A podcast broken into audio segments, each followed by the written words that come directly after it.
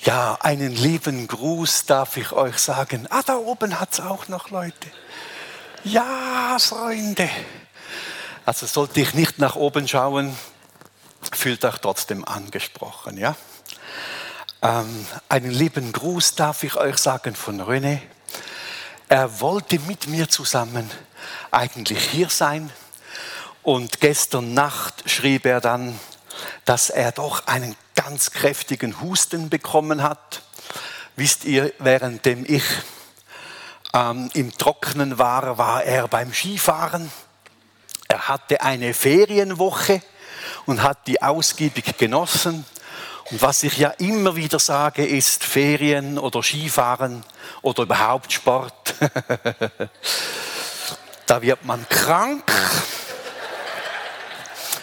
Und ich weiß nicht, warum ich immer so prophetisch begabt bin, aber er liegt jetzt im Bett und versucht sich auszukurieren. Vermutlich hört er sich dann diese Predigt an und solltest du jetzt hören, Röne, ah, ich knuddle dich grad. genau. Und äh, ich denke, was ich weiß, ist, dass sich an seinem Status nichts geändert hat, außer dass er Ferien hat. Aber versteht ihr, wenn, wenn ihr mal so eine schwierige Zeit eures Lebens habt oder wenn ich sie habe, dann bin ich ganz, ganz mächtig froh, wenn ich Freunde habe in der Nähe. Freunde, die einen ermutigen. Freunde, die einem versuchen äh, zu tragen. Nun bin ich ein schwer beschäftigter Freund von ihm und äh, habe manchmal wirklich auch ein bisschen wenig Zeit. Aber das, was ich äh, habe, das versuche ich ihm zu sein, auch als Pastorenkollege und als Regionalleiter. Und wenn ihr mir da hilft, wenn ihr mir da hilft, einfach einen Leiter und einen Pastor zu lieben und durch eine schwierige Zeit im Gebet durchzutragen, dann habt ihr mit Sicherheit etwas Gutes getan. Amen. Manchmal überlege ich mir so seelsorgerlich, wenn ich mit jemandem zusammen bin, gestern Abend mit einer Frau, die in einer ganz schwierigen Ehesituation ist. Und manchmal versuche ich mich dann, damit ich verstehe, versuche ich mich hineinzuversetzen. Dann denke ich manchmal, wie würde es mir gehen, wenn ich jetzt genau in dieser Situation bin? Aber liebe Freunde, das mache ich als Seelsorger nur einen Moment lang. Wenn ich nach Hause gehe, schüttle ich das alles ab. Versteht ihr? Weil wenn ich nach Hause gehe und das Gefühl mitnehme, dann kommt es zu Hause nicht gut. Aber so einen Moment lang versuche ich zu verstehen und zu fühlen. Und auch gestern, ich war plötzlich so tief ergriffen, ähm, dass ich dann wirklich merkte, ich, ich, ich, ich will hier aktiv was Gutes tun. Und ich habe dieser Frau und auch dem Mann dann gesagt, wir, wir sollten zusammensitzen als ganze Familie, mit Kindern zusammen. Wir sollten einfach versuchen, wahrhaftig zu sein, auch in der Situation, wo sie jetzt drin sind. Ein Erbarmen Gottes ist über mir gekommen. Und Freunde, das ist nicht ein schönes Gefühl. Ich habe viel schöner diese Ja! Gefühle, weißt du, diese High-Life-Gefühle, diese Yes-Sieger-Gefühle und dieses Come on! Aber zwischendurch macht es Sinn, Freunde zu haben, wenn man in Herausforderung steht. An dieser Psalm, den wir heute miteinander lesen, hat auch ganz viel damit zu tun, in Auseinandersetzung zu sein und eben Gott auf seine Seite zu haben. Wow, Freunde. Gott oder bei Gott zu sein. Vielleicht muss ich nicht sagen, ähm, Gott auf unserer Seite zu haben, sondern wir auf Gottes Seite zu sein. Das ist manchmal nicht das Gleiche. Und ähm, äh, wisst ihr, mein Problem ist, dass bevor Freitag war, bevor Freitag war und ich den Predigtext abgeben musste für die Pfimi Uster, ja, da war ich eigentlich sicher, über Epheser zu predigen. Epheser 3. Ein wunderbares Wort. Und gestern, ich weiß auch nicht, manchmal frage ich den Herrn so, warum machst du das mit mir? Da kam dieses Psalm Psalmwort nochmal hoch. Ich habe es bei uns in der Gemeinde schon einmal gepredigt. Und da kam es so hoch und hoch und hoch. Und dann sagte ich, ja gut, dann machen wir halb Psalmen. Oh Mann. Und ich stehe da wieder wie der Gelackmeierte hier. Und heute, äh, als ich da saß in diesem wunderschönen Worship, ihr seid so gäh. Kann man euch mieten oder sowas? Da sprach der Heilige Geist zu mir und sagte, ich habe schon, ich habe dir schon den richtigen Impuls gegeben. Einfach nicht so, du hast ihn einfach nicht so verstanden, wie ich wollte. Dann sagte ich, ja, das kann ich gut nachvollziehen. Das passiert mir noch des Öfteren. Dann sagte ich, aber was soll ich mit diesem Epheser heute Morgen? Sagte er, ich werde es dir schon zeigen. Ja, ist gut. Ja. Darf ich mal fragen, hat jemand eine Handcreme hier? Handcreme? Schon gefunden. Danke, Schwester. Danke, Schwester. Ich wusste, die, die zuerst redet. Tut mir leid. Trotzdem sei du gesegnet. Wer hat auch noch eine Handcreme? Auch gesegnet. Auch gesegnet.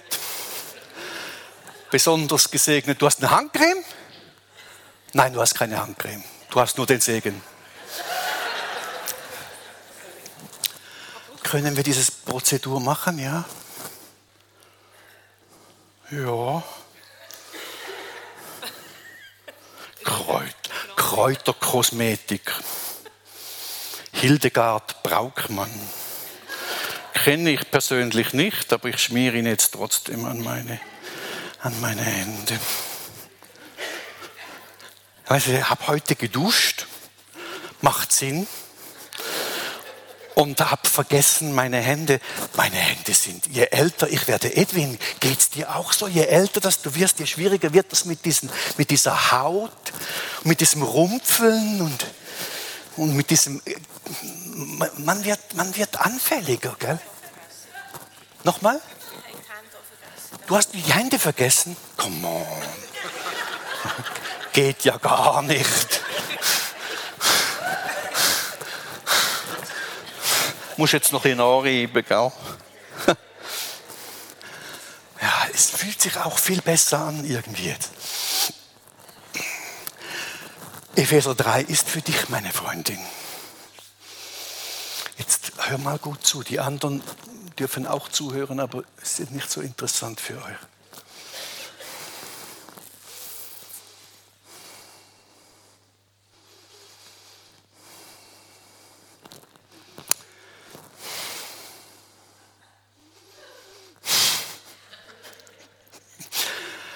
Und die Liebe Christi sollst du erkennen, die alle Erkenntnis übersteigt. Und so wirst du immer mehr erfüllt werden von der ganzen, von der ganzen Fülle Gottes. Vorher heißt es, in einem Vers vor, 18. So werdet ihr, so wirst du, hilf mir deinen Namen noch ein. Ha? Brigitte, saugut. So wirst du, Brigitte, befähigt, zusammen mit allen Heiligen, das sind vor allem die in der Nähe sind, mit allen Heiligen die Breite, die Länge, die Höhe und schon haben wir dieses dreidimensionale. Und hast du das schon mal gelesen? Und dann kommt noch die Tiefe. Da dachte ich, mein Gott, das ist doch eine zu viel. Die Länge, also die Länge, die Breite, die Höhe, und dann sollte fertig sein, oder? Und dann kommt noch eine Tiefe. Und der Heilige Geist sagt dir, da ist eine Tiefe vorhanden für dein Leben, für dein Spirit, für dein Mind, nicht für deinen physischen äh, Bereich, sondern für deinen Geist. Gott hat da noch etwas bereitet, das er noch nicht äh, dich hineingeführt hat. Ich finde das unheimlich toll. Können wir mal aufstehen miteinander? Ja, ja, du bist nicht passiv, du musst auch ein bisschen arbeiten hier. Wow. Lieber Herr, danke, dass du über unsere Begrenzungen, über unsere normale Erfahrbarkeiten uns nimmst an der Hand und führst. Darf ich deine Hände haben? Und diese Salbe für die Hände soll für dich, Brigitte, eine Salbe in dieser ganz besonderen göttlichen Dimension sein. Kann sein, dass es nicht etwas ganz, ganz, ganz, ganz Neues ist, aber Gott sagt, ich werde noch da Türe aufstoßen, ich werde da noch, ich habe da noch eine Welt. Und er möchte dich wie gewinnen und sagen, hab nicht Furcht, hab nicht Furcht. Lass dich ein auf diese geistliche Spiritualität. Da ist eine Tiefe, die Gott für dein Leben noch bestimmt hat. So segne ich dich, so wie du mich gesegnet hast, mit Erlösung von rauen Händen. Oh, sei du gesegnet in deinem Herzen mit dem Öl des Heiligen Geistes für eine wunderbare Dimension Gottes. Amen. Bist du ready? Mm. Wow, gut. Und jetzt kannst du deinen Zettel nehmen und Epheser für Brigitte draufschreiben, nicht für mich, für Brigitte. Und dann kannst du diesen Psalm nehmen, Psalm 62. Hast du die Bibel mitgenommen? Ja, ihr seid auch so verwöhnt und habt es immer auch auf dem Display, gell? Wir verwöhnten Schweizer.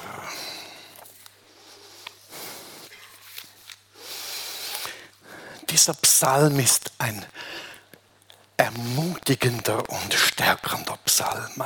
Es ist ein Psalm Davids. Okay, ist nicht erstaunlich. David hat sehr viele Psalmen geschrieben. Und er ist hier vorzusingen. Und ich dachte mir so bei mir selbst, ich komme ja von Wetzikon und kann wieder gehen, da dachte ich so bei mir selbst, ja, eigentlich sollten wir jetzt den Bibelvers nicht lesen,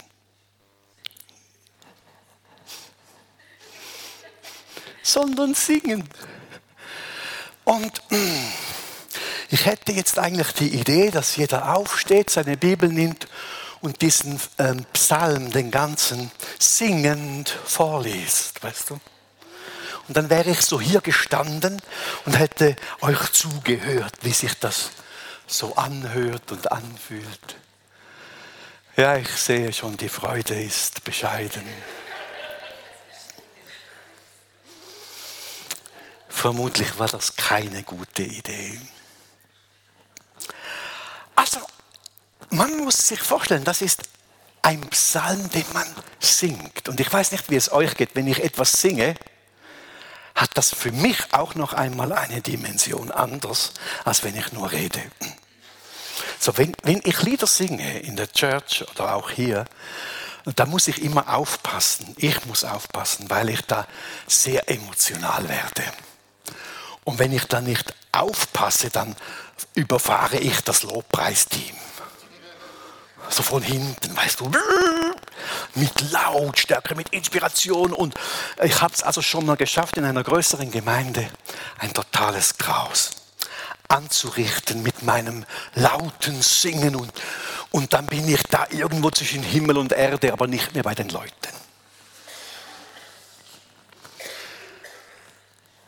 Und ich denke, David, der hat singend noch etwas mehr hineingelegt, als wir einfach mit, äh, mit Reden oder mit Ablesen haben. Und es ist ein Psalm, der für Jedutun geschrieben ist. Ja, Freunde, jetzt ist das wie bei vielen Dingen im Alten Testament. Ähm, man hat etwa zwischen fünf bis sechs verschiedene Auslegungsarten, was jetzt nun Jedutun ist. Die einen beschreiben, Jedutun ist die Übersetzung eigentlich eines Umstandes, den wir heute als Anbetung und Worship beschreiben würden. Andere Hebräerkenntnismenschen sagen, das ist eine Person, die hat diesen Namen bekommen. Vermutlich, weil sie in der, ähm, in der, in der Gemeinde, weil sie im Judentum da ein oder ein Vorsänger war. Jetzt suche ich gerade die Vorsängerin, gell, du warst es, gell, die da immer mit den kleinen Fingern. Ich, ich denke immer, was zeigen die, du weißt du, also unglaublich. Habe ich jetzt gedrückt? Nein, nicht wirklich, oder schon? Genau. Und das wäre jetzt so, wenn ich würde sagen, ja, hallo, Jedutunin, hallo, Frau Worshipperin. So, man weiß nicht genau, es gibt sogar ein Instrument, das gab ein Instrument früher, das, das äh, Jedutun hieß. Vielleicht war, vielleicht war es auch ein Psalm, das besonders für dieses Instrument geschrieben wurde. Ach, schön haben wir darüber geredet. Inhaltlich äh, nimmt uns David mit und sagt, hey, Seele. Und kennst du das? Dass, ähm, dass man eben von sich und zu sich spricht, von sich, von dem Inneren. Das ist ähm, wie das erste Mal, wo ich meiner Frau sagte, I love you. Da, da, war nicht nur eine Strategie im Kopf, ich möchte meinen Mangel an Linguistik ähm, bis ans Ende meines Lebens auffüllen, indem ich eine Lehrerin heirate. Also ich fand die Idee nachher extrem praktisch. Aber in diesem Moment war, war, war nicht die Strategie im Vordergrund. Im ersten Mal, oh, meine Frau hatte lange Haare. Bis es für den. Ohne Witz, ohne Witz, ohne Witz. Und noch drüber. Und dieses Haar. Mm, Weißt du, das hat mich total innerlich getroffen. Es war nicht nur ein Augenschmaus für die, für die Augen, es hat in mir einfach etwas ausgelöst. Und ich habe sie so gesehen auf der anderen Seite des Tisches bei einer Sitzung und ich habe mir so gedacht, wenn ich die haben könnte. Also, genau. So, wenn der Psalm anfängt, dann redet David nicht einfach, wir machen hier jetzt eine eine Predigt und eine Strategie, sondern da geht etwas von, vom Inneren des Herzens und eben der Seele ab. Und er spricht von seiner Seele. Er sagt, meine Seele, come on, sei stille. Sei stille zu Gott, der mir hilft. Muss ich schauen, ob ich die gleiche Übersetzung habe, gell? Schon, ne? Denn er ist mein Fels. Er ist meine Hilfe, mein Schutz, dass ich gewiss, Luther sagt, nicht viel oder nur manchmal wanken werde. Und jetzt kommt ein, wie ein neuer Abschnitt wo David nicht mehr gegen innen schaut, sondern so gegen außen. und sagt, wie lange stellt ihr alle einem nach? Richtet sich so ideologisch an das, was er erlebt, an seine Feinde und als König hatte er sehr viele Feinde.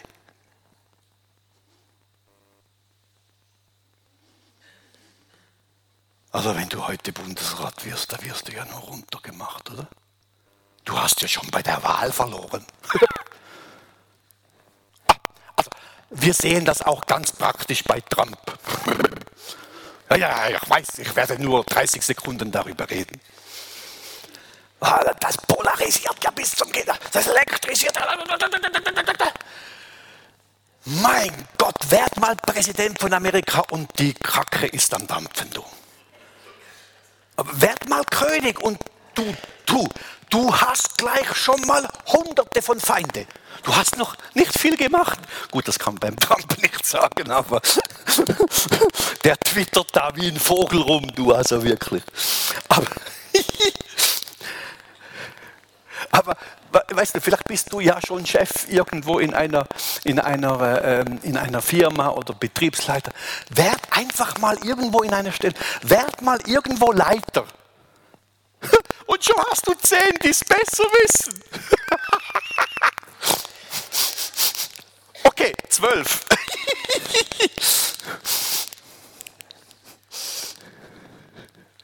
weißt du, ich frage mich heute, ganz ehrlich gesagt, ich wollte nie Pastor werden.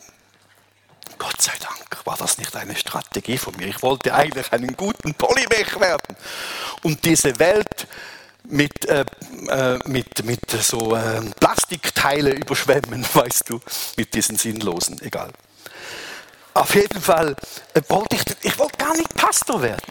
Und als, als dann Gott durch einen Autounfall, mir, mir war nichts passiert, nur mein Auto ist kaputt gegangen, gerufen hat und mein Pastor in mir durch den Heiligen Geist diese, diese Dinge gesehen hat und gesagt, ich erwecke in dir. Und ich plötzlich so wie aus einem Schlaf heraus, obwohl ich mit 14 schon wusste, irgendwas will Gott von mir, aber ich wollte nichts in diese Richtung von ihm, da kam es nach vorne. Und, und weißt du, seit diesem Moment, wo ich dann auch in Wetzikon Pastor wurde nach der Bibelschule, so als 27-jähriger Jungspund, so als ein, ach, du weißt das ja noch, ihr lieben Schätzlis, äh, da, da, da, ich hatte nur Worship im Grind, nur Anbetung. Und unsere liebe Gemeinde, sie wollte nur einen erfahrenen Seelsorger. Das ist wie, wie ein Faust auf ein Auge. Das funktioniert nie. Verstehst du? Und da wirst du Leiter und du hast mit Sicherheit mehr als zwölf, die schon besser wissen, was du machen solltest. Und wie das gehen sollte.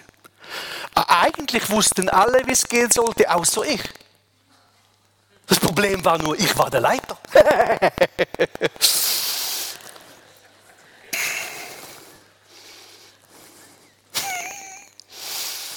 ja, das, als, als Leiter, wenn du Leiter bist, egal wo du bist, da stehst du sofort in der Auseinandersetzung. Und König David erlebte als er von Gott berufen wurde und in eine Stellung hineingesetzt wurde, erlebte er, wie da einfach plötzlich hundertfach Gegenwind kommt. Wie lange stellt ihr alle einem nach? Wollt alle ihn morden? Und wir wissen, in diesem Psalm hat es ganz tolle Parallelen auf Jesus, ja? Auf Jesus. Aber wir wollen mal nicht diese Parallelen auf Jesus, sondern auf uns beziehen. Was will der Heilige Geist durch den Psalm uns mitgeben? Wollen ihn ermorden, als wäre eine hängende Wand und eine rissige Mauer. Eine hängende Wand, ich nicht Baufachmann, stell mir vor, da ist eine Wand, die hängt. Okay, ich bin nicht so ein Held, aber eine hängende Wand hat das Bestreben, umzufallen. Gemäß dem physikalischen Gesetz der Schwerkraft. Ah, manchmal drücken die Leute so stark an deinem Leben, du. Also die lehnen sich an, weißt du, das kann auch deine Frau sein.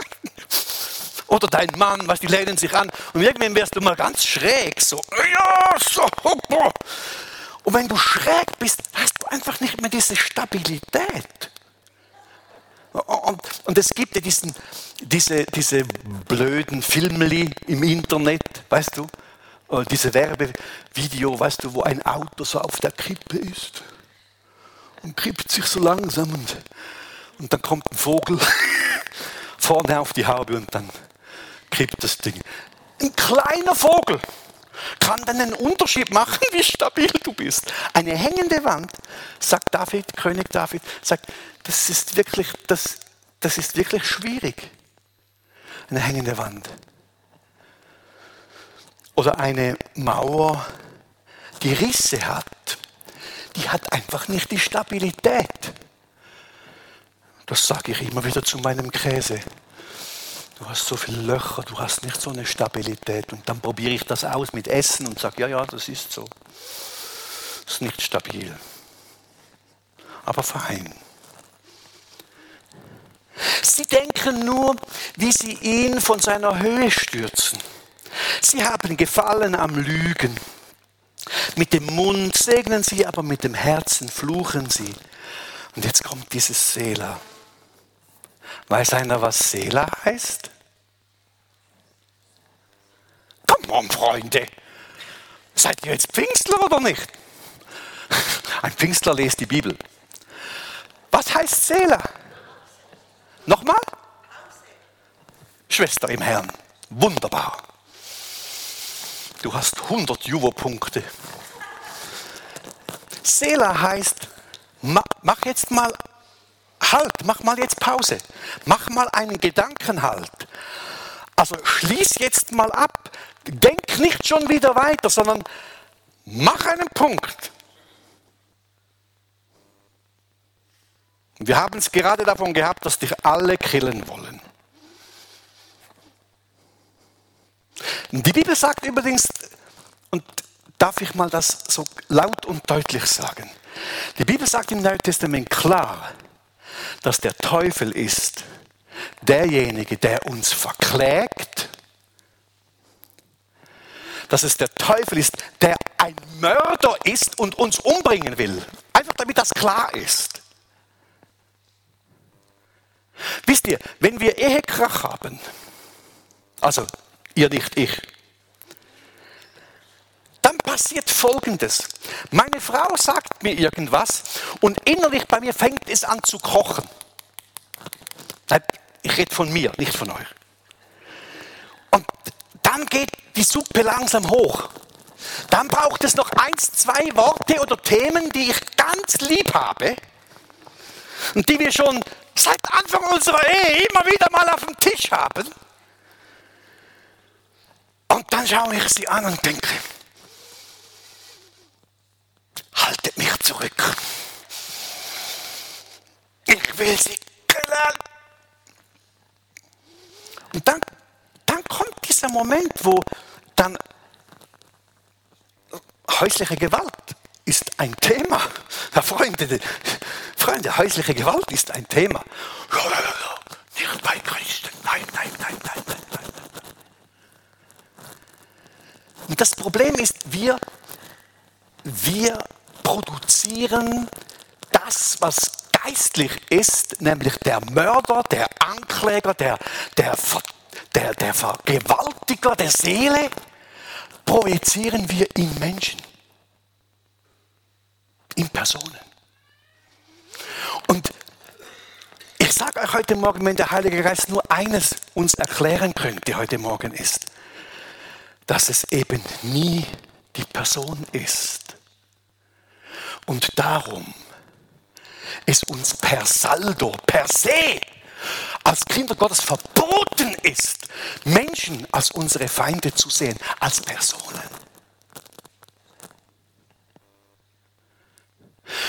Unser Herr war nie und niemals gegen die Personen der Pharisäer.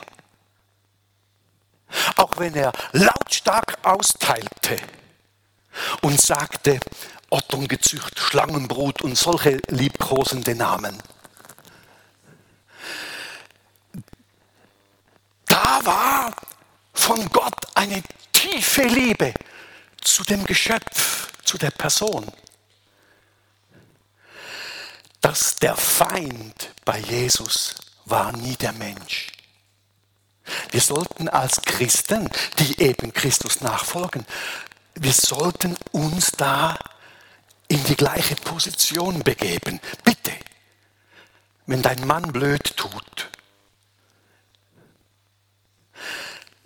nie gegen die Person und Persönlichkeit kämpfen. Bitte.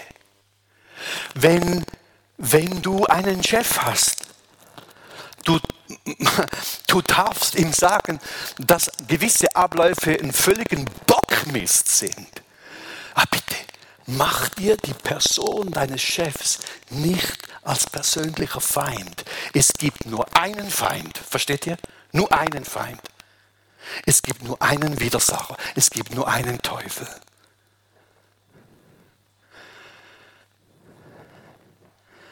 Selah, David sinnt nochmal darüber nach. Aber nicht nur über die, die des Lebens trachten. Er sinnt auch darüber nach, was ist wesentlich, was ist wichtig. Und jetzt schau mal, im Vers 6 fängt er wieder wie von vorne an.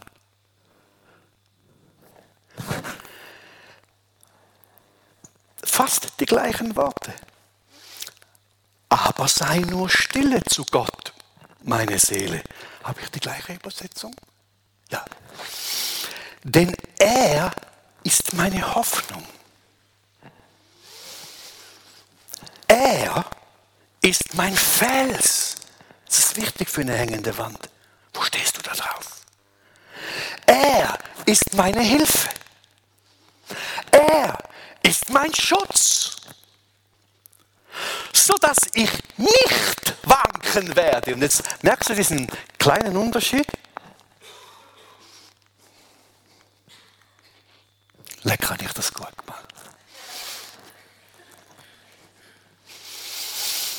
Dieses Sela, dieses Nachsinnen, ich will es noch einmal nachsinnen, machte plötzlich einen entscheidenden Unterschied.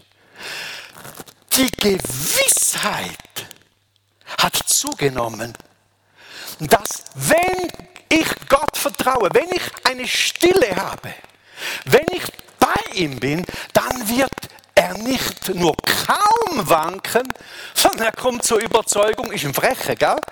Er kommt zur Überzeugung, ich werde nicht wanken.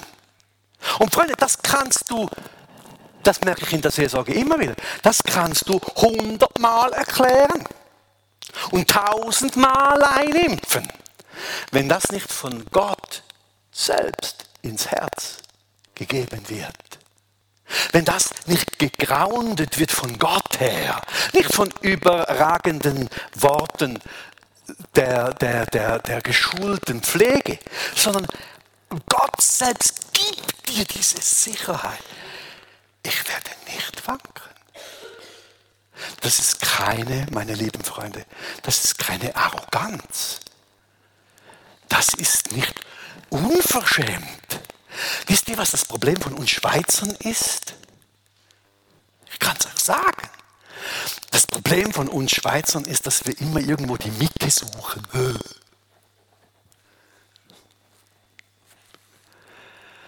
Gut, ist auch nicht schlecht immer, gell? Aber in dieser Sache glaube ich, sei mal stille und schau in den Himmel. Was ist Wahrheit in den Himmel? Und lass dir dienen vom Heiligen Geist, der dir sagt, ähm, wenn ich für dich bin, wer kann gegen dich sein? Ich werde nicht wanken. Das heißt nicht, dass ich nicht Fehler mache oder dass ich nicht ähm, auch Bockmist verursache. Das heißt es gar nicht. Aber David sagt, ich werde nicht wanken. Ich muss noch mal zurück. Ist ein bisschen ungeschickt jetzt, aber egal. Bei Gott ist mein Heil und meine Ehre. Fels meiner Stärke. Gott, meine Zuversicht bist du. Und nun dieser Vers, den wir als Gemeinde in Wetzikon äh, ganz speziell empfangen haben. Hofft auf ihn alle Zeit, liebe Leute. Schüttet euer Herz vor ihm aus. Jetzt kommt aus diesem Seela heraus kommt auch eine Botschaft, nicht nur für die, für die eigene Herz, sondern eine Botschaft, dass er wie raussprudeln lässt. Hofft auf ihn alle Zeit. Schüttet euer Herz vor ihm aus. Haha, heißt, da heißt es nicht, schüttet dein Herz dem anderen aus. Weißt du, ich, ich, ich bin gemein heute Morgen, ich gehe ja wieder. Ich bin dieser tiefen Überzeugung, wenn wir nur die Hälfte von der Zeit, die wir nehmen, mit anderen über unsere Probleme oder unsere Empfindungen zu sprechen, ein Seela machen würden. Ein Seela heißt, stille zu werden vor dem Herrn. Keinen gegenüber, keinen Ratschlag, keine Strategie, einfach nur der Herr und du. Dass wir ganz andere Qualitäten hätten an seelischen Erlebnissen, wie der Heilige Geist uns dienen würde. Und ich prophezeie hier, wer das tut, der wird einen Wechsel in seinem Leben faktisch, real, sichtbar spüren. Der wird sehen und erleben, wie das ist, dass er sagen kann, weil das geschieht mit ihm. Ich werde nicht wanken. Er ist mein Fels. Hey, nicht mein Kollege hat einen guten Rat gegeben. Und nicht, ich konnte jetzt mal all meinen Fusseldreck da bei meinem Kollegen deponieren. Nein, Gott war immer ein eifersüchtiger Gott und sagte, hey, wenn ihr was habt, kommt doch zu mir. Wir haben als Church der Moderne verlernt, dass wir einen Hirten aller Hirten und Seelsorger aller Seelsorger haben. Diese Dualität mit Gott. Und es ist das gleiche Problem vom Volk Israel, das nicht mehr mit Gott zusammenreden wollte, sondern sie sagten lieber, Mose, geh du, rede du mit Gott und sag uns dann, was er gesagt hat. Wir können dann dir immer noch glauben, was wir wollen, aber mit ihm haben wir ein Problem. So reden wir auch als Kinder Gottes lieber miteinander und, und, und rumherum, als dass wir. Genau.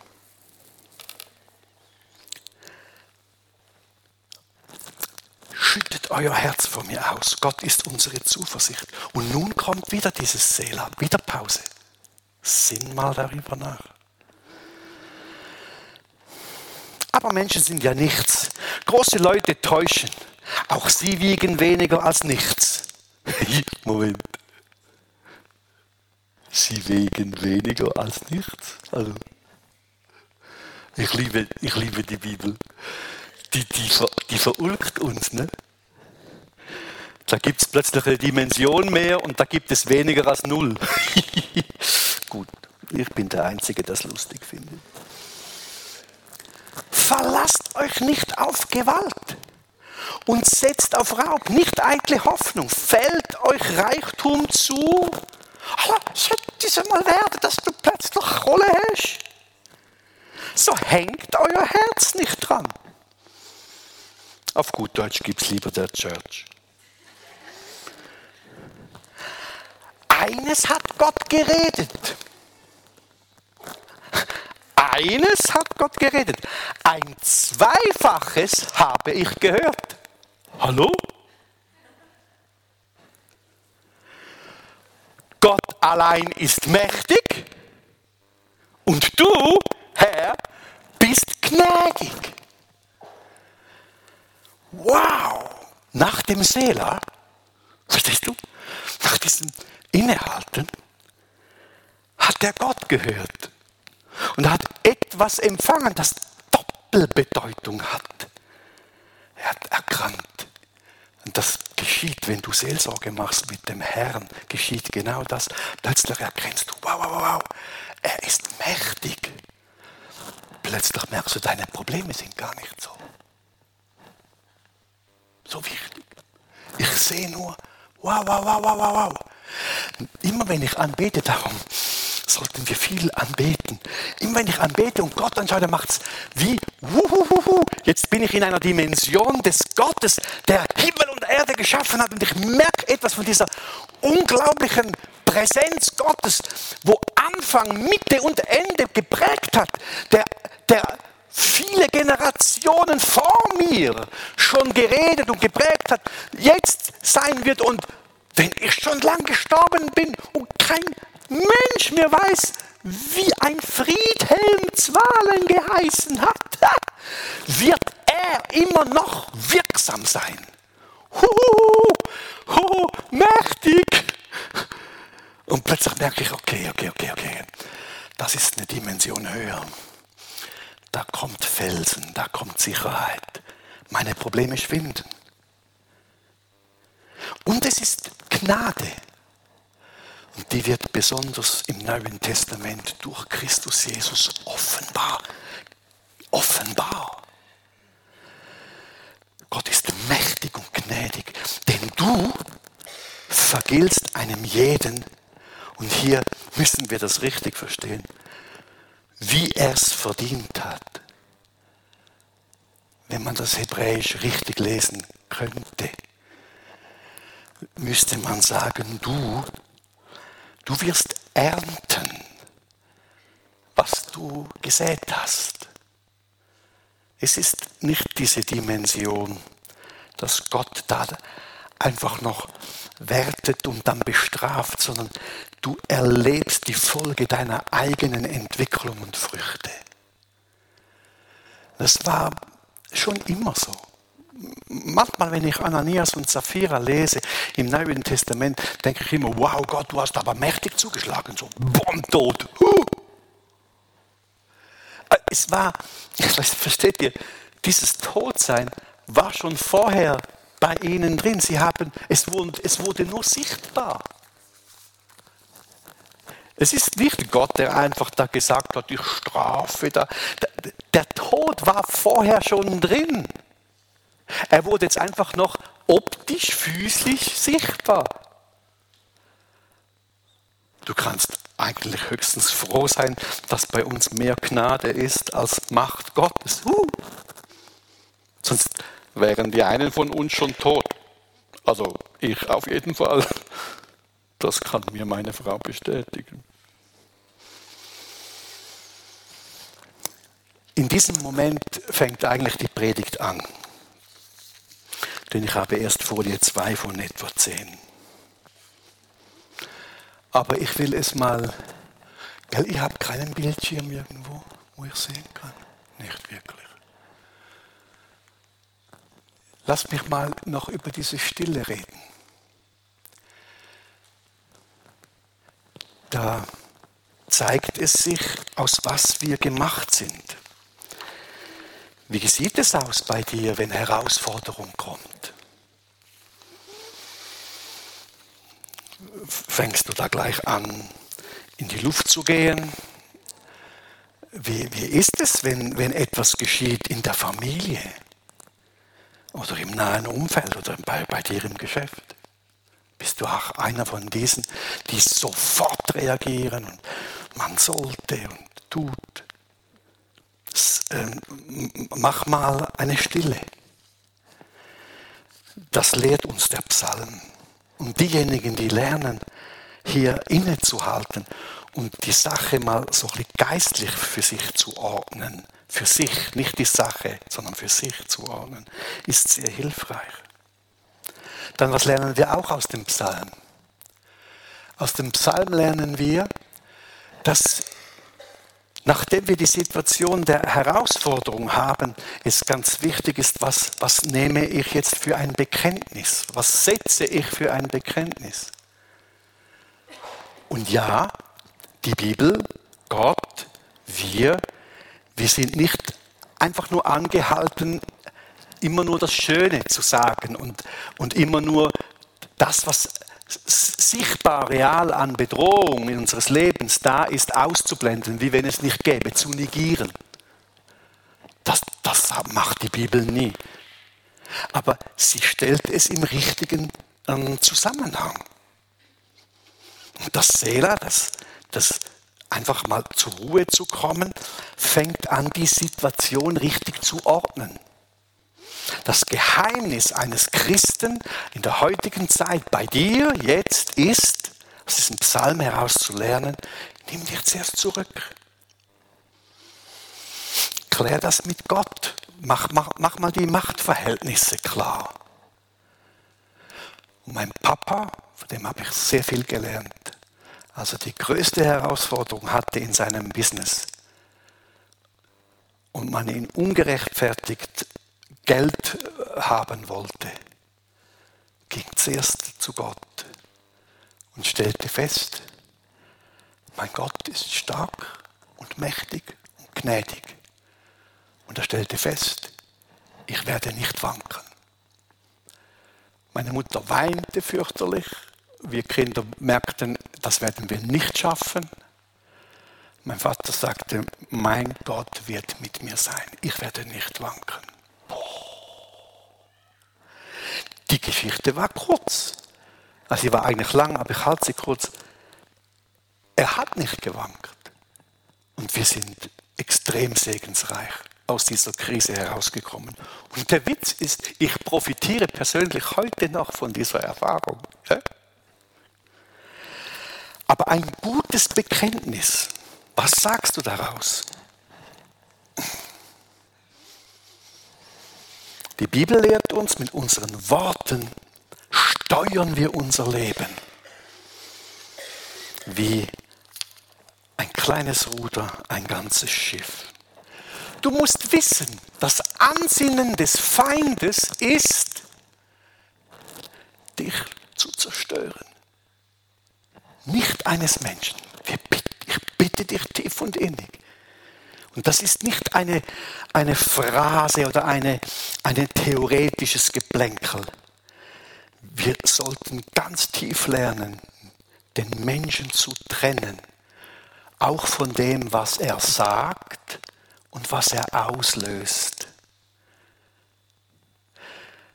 Der Mensch ist von Gott geliebt. In der Tiefe seiner Seele liebt Gott den Sünder. Amen. So lernen wir, was ist die Zerstörungskraft des Feindes? Was will er zerstören? Schau's mal in deiner Familie. Komm hinter die Schliche, wie der Feind dich zerstören will. Und dann ordne dieses Zeugs. Du musst wissen, was ist das Ansinnen des Feindes und halte ihm die Wahrheit entgegen. So hat es David gemacht. Weißt du, manche Ungläubigen sagen mir manchmal, ihr seid einfach beknackt, ihr Christen. Ihr, ihr wollt die Realität nicht sehen, dann sagt ihr ein paar fromme Sprüche und dann ist für euch alles okay. Dann sage ich, yes.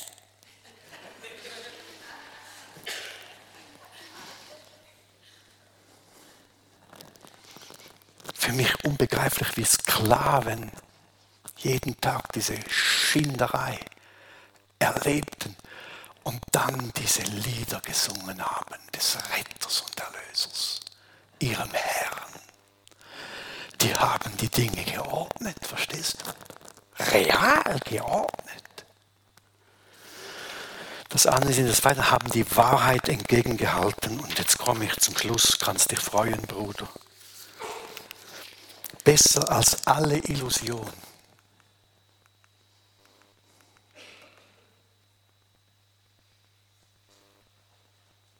Nur Gott kann man wirklich trauen.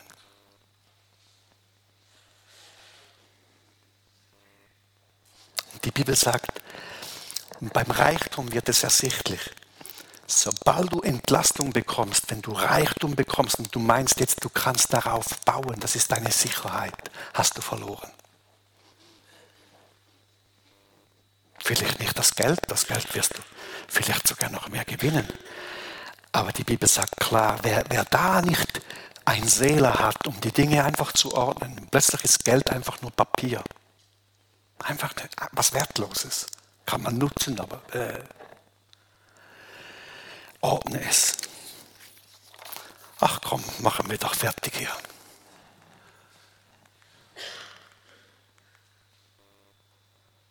Schütte vor ihm euer Herz aus. Gott ist unsere Zuflucht. Ich lade dich auf. Nein, ich lade dich ein. Du, die, die Handcreme wirkt. Ich lade dich ein, aufzustehen. Come on. Nimm dies Viertel und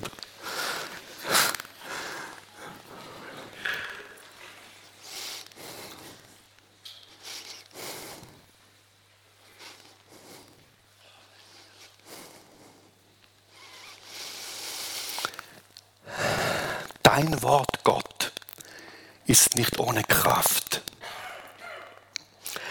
Und dein Wort, dieser Psalm, ist gegeben für diesen Sonntag in viele Herzen, die Dinge zu ordnen. Und ich bitte dich, Heiliger Geist, dass du uns nicht in Ruhe lässt, deine göttlichen Prinzipien für unser ganz persönliches Leben, für einen jeden. Und das ist das Geheimnis. Währenddem ich geredet habe, hat der Heilige Geist zu dir geredet, nicht ich. Und über diese Sprache bitte ich den Segen des Himmels, dass es greifen möge. Und dein Wort sagt, es wird nicht leer zurückkommen, es wird Frucht bringen. Und es wird euch hilfreich sein, nicht wegen mir, sondern wegen Gott und euch. Soll euch stärken in alle Ewigkeit. Amen.